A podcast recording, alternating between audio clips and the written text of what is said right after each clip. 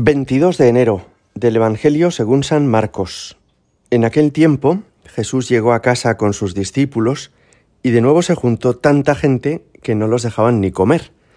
Al enterarse su familia, vinieron a llevárselo porque se decía que estaba fuera de sí. Palabra del Señor. En primer lugar, hoy nos fijamos en este Evangelio en que dice que vino la familia de Jesús a llevárselo. ¿Cuál es la familia de Jesús? El lenguaje arameo, como el lenguaje hebreo, tiene muchos menos conceptos, menos palabras, menos términos que los lenguajes modernos. Y por eso en ocasiones aparece en el Evangelio que avisan a Jesús y que le dicen, tu madre y tus hermanos están aquí. Y algunas personas han pensado, ¿esto qué significa? ¿Es que Jesús tuvo más hermanos mm, y no lo sabíamos nosotros? En realidad no es así, sino que con el término hermanos designan en arameo y en hebreo otros muchos grados de parentesco. Con esta misma palabra se llamaba a los primos, a los tíos, a los cuñados, a los primos segundos, también a los hermanos carnales.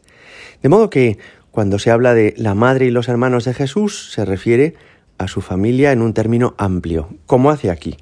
Dice que su familia vino a buscarlo. ¿Cuál es propiamente la familia de Jesús?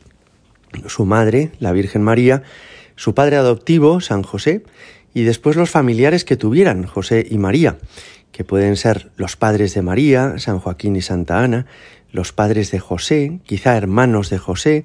Por tanto, Jesús pudo tener primos y tíos, naturalmente, y abuelos, desde luego. Esa es la familia de Jesús y se reduce a ese ámbito tan, tan pequeño. Lo cierto es que, en segundo lugar, nos fijamos en que dice que esta familia vino a llevárselo porque se decía que estaba fuera de sí. Y esto es curioso, ¿verdad? Fijaos, cada hijo en la familia aprende de sus padres, permanece a su lado durante muchos años y cuando ya tiene madurez, cuando ya sabe bien por dónde quiere orientar sus pasos, entonces uno deja la casa de sus padres y contrae matrimonio o entra en un seminario o en un convento. Esto es lo normal. Los padres no tienen que proteger para siempre a sus hijos, sino que como la gallina cuida de sus polluelos y después los polluelos del águila o de, o de tantas otras aves echan a volar, así los hijos han de echar a volar. Pero a veces esto les cuesta a los padres o a los hermanos o a la familia cercana. Hay ambientes familiares que son un poco opresivos en el sentido de que pretenden que todos los hijos piensen exactamente igual que sus padres en todo y hagan siempre lo que a ellos les parece. Familias donde se les dice a los hijos qué carrera tienen que estudiar, quiénes tienen que ser sus amigos y con quién se tienen que casar. Os sorprendería saber que eso no solamente ocurría hace dos mil años, sino que sigue pasando en pleno siglo XXI. El Evangelio decía que la familia de Jesús vino a llevárselo y recuerdo ahora un caso de una joven que quiso ser religiosa y que su familia vino a llevársela. Gracias a Dios terminaron entendiendo que esta hija, que ya era mayor de edad y tenía mucho conocimiento de causa, podía hacer con su vida lo que le pareciera y por eso hoy está felizmente consagrada a Dios. Pero estas cosas no solamente ocurrían, como veis, hace 20 siglos, sino que también siguen sucediendo ahora.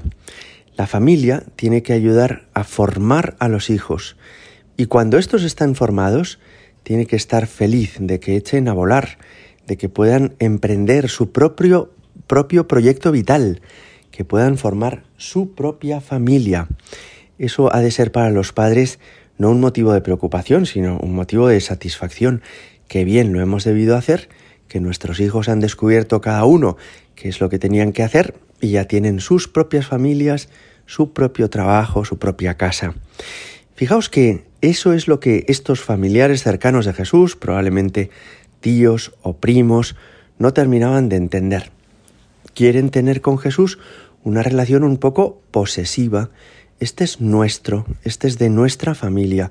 Así que vente Jesús, que te tienes que volver a casa de María y tienes que estar en el entorno de, nuestro clan en Nazaret y dejarte de salir a otros pueblos y de, y de tomar discípulos contigo.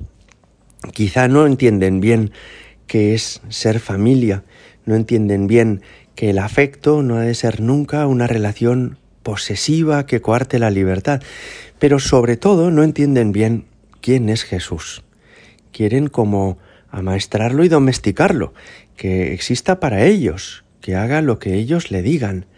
Y eso no, no se puede hacer con nadie, pero menos aún con Jesucristo, que es Dios mismo.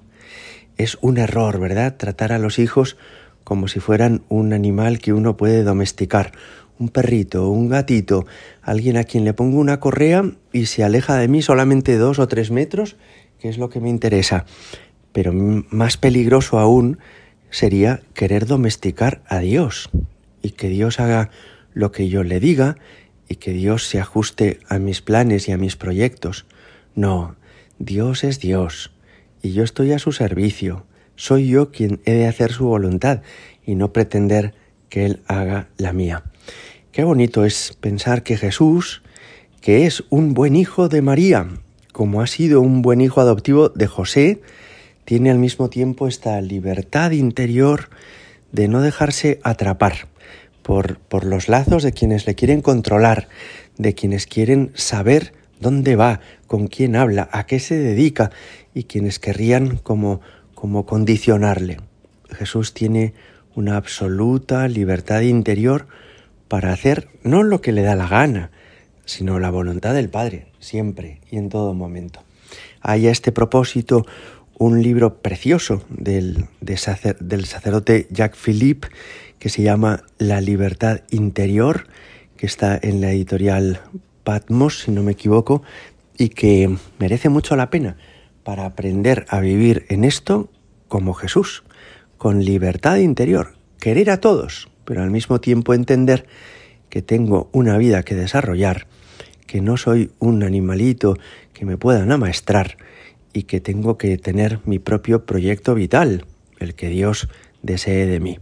Gloria al Padre y al Hijo y al Espíritu Santo, como era en el principio, ahora y siempre y por los siglos de los siglos. Amén.